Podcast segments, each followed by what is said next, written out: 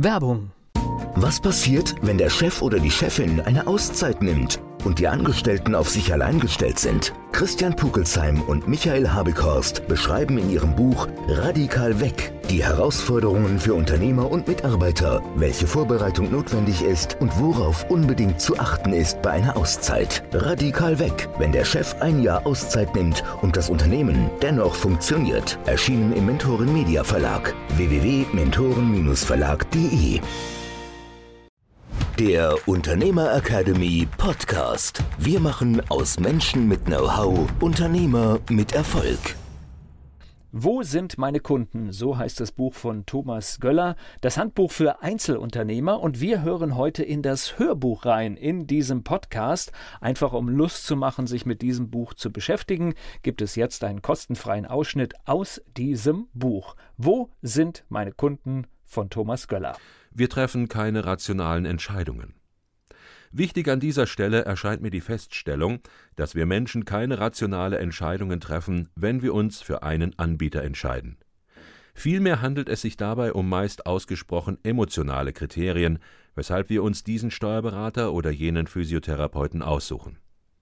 Als Einzelunternehmer, also als Steuerberater oder Physiotherapeut, hängt wiederum ihre innere Haltung ganz entscheidend davon ab, welche emotionale Entscheidung ihre Zielgruppe trifft. Es liegt also zu einem wesentlichen Teil an ihrer inneren Haltung, ob sie sich vor neuen Kunden kaum retten können oder verzweifelt darauf warten, bis das Telefon klingelt. Selbstverständlich können wir es uns nicht so leicht machen, denn auch andere Faktoren sind für erfolgreiches Unternehmertum verantwortlich. Dazu zählen die Zielgruppengröße, marktgerechte Angebote, sich ändernde Rahmenbedingungen und ihr Know-how. Sollte also die Zielgruppe, die theoretische Anzahl jener Menschen, die ihr Produkt oder ihre Dienstleistung benötigen, zu klein ausfallen, können sie wirtschaftlich nicht überleben. Beispielsweise erzählte mir vor einiger Zeit ein Bewegungstherapeut, nennen wir ihn an dieser Stelle Kurt, von seinem künftigen Geschäftsmodell. Dieses gestaltet sich derart, dass er Menschen in Seminaren so ausbilden wollte, damit sich diese anschließend selbst von Verspannungen befreien konnten. Ich fragte ihn, wie er diese Seminare kalkulierte, worauf er mir wie folgt antwortete Ja, ich führe täglich zwei Kurse durch, also einen am Vormittag und den anderen am Nachmittag. An jedem Seminar nehmen zehn Personen teil und dafür verlange ich pro Teilnehmer 50 Euro. Dabei handelt es sich um eine Seminarreihe, es muss also jeder zehn Seminare besuchen. Ich überschlug kurz das zu erwartende Einkommen, es klang sehr stimmig, 50 Euro pro Seminar, bei insgesamt 20 Seminarteilnehmern, dies entspricht einem Tagessatz von 1000 Euro. Auch wenn Kurt nicht jeden Tag ein Seminar durchführt, erzielt er auf diese Weise ein ansprechendes Auskommen. Als ich ihm meine Kalkulation vorrechnete, korrigierte er mich äh, nicht pro Seminar. Meine Teilnehmer zahlen 50 Euro und können dann an den zehn Kursen teilnehmen. Mehr sind die Leute für diese Ausbildung nicht bereit zu zahlen. Das änderte natürlich alles. Fünf Euro pro Person pro Seminar, das bedeutete, bei durchschnittlich 20 Arbeitstagen pro Monat konnte er gerade mal 2000 Euro verdienen. Als Umsatz. Vorausgesetzt, er bekommt jedes Mal seine Seminare voll. Ein Knochenjob mit einer möglicherweise unrealistischen Zielvorgabe mit vergleichsweise wenig Umsatz. Sie benötigen also die passende Zielgruppe, eine, die groß genug ist und die auch bereit ist, den entsprechenden Gegenwert für ihre Leistung zu bezahlen. Fünf Euro pro Seminar sind ganz klar kein angemessener Gegenwert und sollte es bei Kurz Konzept doch der Fall sein, dann befinden wir uns direkt beim zweiten Punkt, dem marktgerechten Angebot. Hier stellt sich nämlich die Frage, was müsste Kurt anbieten, dass seine künftigen Teilnehmer, sagen wir, 100 Euro bezahlen. Pro Seminareinheit natürlich. Damit seine künftigen Kunden auch tatsächlich bei ihm buchen, benötigt er die entsprechende Ausbildung, eben das Know-how, um auch als Profi wahrgenommen zu werden. Der vorhin beschriebene vierte Aspekt, sich ändernde Rahmenbedingungen, bezieht sich in erster Linie auf Veränderungen, die Sie direkt nicht beeinflussen können. Wenn Sie beispielsweise im medizinischen Umfeld tätig sind und Ihre Leistungen bisher mit den Krankenkassen abrechnen konnten. Plötzlich gibt es eine Gesetzesänderung und Ihre Patienten bekommen diese Leistungen nicht mehr bezahlt, sondern müssen selbst dafür aufkommen. Hier stellt sich für Sie die Frage, wie hoch solche Art Risiken sind und mit welcher Wahrscheinlichkeit diese eintreten können. Falls Ihre Geschäftstätigkeit von derart vergleichbaren Faktoren abhängt, sollten Sie sich vielleicht mit den zusätzlichen Leistungen davon weitgehend unabhängig machen. Beispielsweise bauen viele Fachärzte ganz gezielt einen Kundenstamm von Privatpatienten auf, um die Abhängigkeit von den Krankenkassen zu reduzieren. Zahnärzte bieten inzwischen eine Vielzahl an Leistungen an, die privat zu bezahlen sind und kooperieren dabei eng mit privaten Krankenversicherungen. Wie Sie an diesen Beispielen erkennen können, hängt der berufliche Erfolg nicht nur von Ihrer persönlichen Haltung als Unternehmer ab, sondern es sind viele Stellschrauben, die Sie justieren sollten. Sie benötigen ein stabiles Fundament. Vergleichen wir an dieser Stelle Ihren künftigen Erfolg als Einzelunternehmer mit einem zweistöckigen Einfamilienhaus.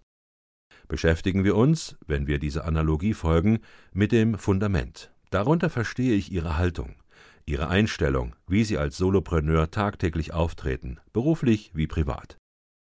Reden wir nicht um den heißen Brei herum. Dieser Sockel entscheidet über Ihr wirtschaftliches Überleben.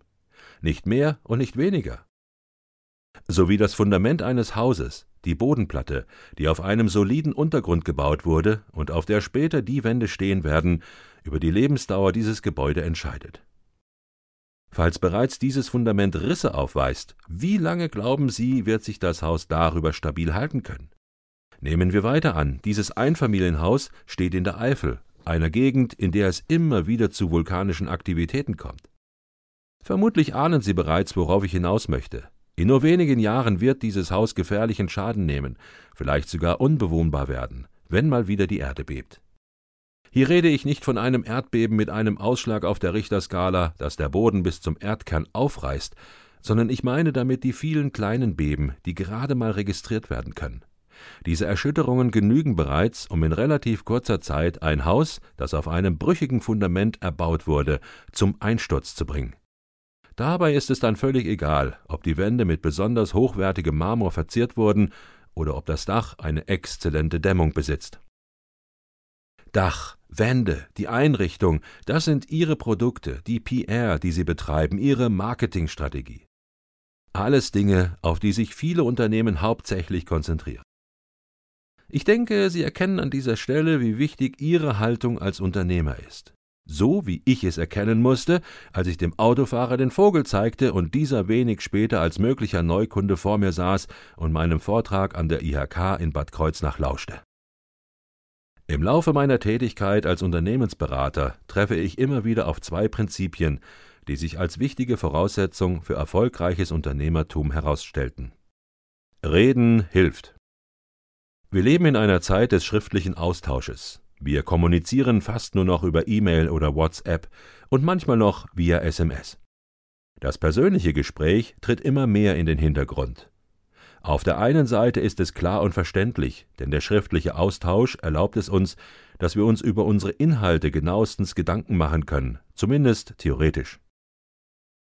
Außerdem sichern wir uns auf diese Weise bestmöglich ab, wenn wir jemanden ein Mail schicken, idealerweise sogar noch mit einer Sende- oder Empfangsbestätigung. Grundsätzlich ist dagegen nichts zu sagen, doch im schriftlichen Austausch schlummert eine große Gefahr. Nonverbale Aspekte, Emotionen werden auf diese Weise nicht transportiert. Dieses zwischen den Zeilen lesen findet daher so gut wie nicht statt, und aus diesem Grund gehen viele Gespräche daneben. Ich empfehle Ihnen aus eigener Erfahrung, immer das persönliche Gespräch zu suchen, am besten von Angesicht zu Angesicht oder zumindest über das Telefon. Der Unternehmer Academy Podcast. Wir machen aus Menschen mit Know-how Unternehmer mit Erfolg. Werbung was passiert, wenn der Chef oder die Chefin eine Auszeit nimmt und die Angestellten auf sich allein gestellt sind? Christian Pukelsheim und Michael Habekorst beschreiben in ihrem Buch Radikal weg die Herausforderungen für Unternehmer und Mitarbeiter, welche Vorbereitung notwendig ist und worauf unbedingt zu achten ist bei einer Auszeit. Radikal weg, wenn der Chef ein Jahr Auszeit nimmt und das Unternehmen dennoch funktioniert. Erschienen im Mentoren Media Verlag www.mentoren-verlag.de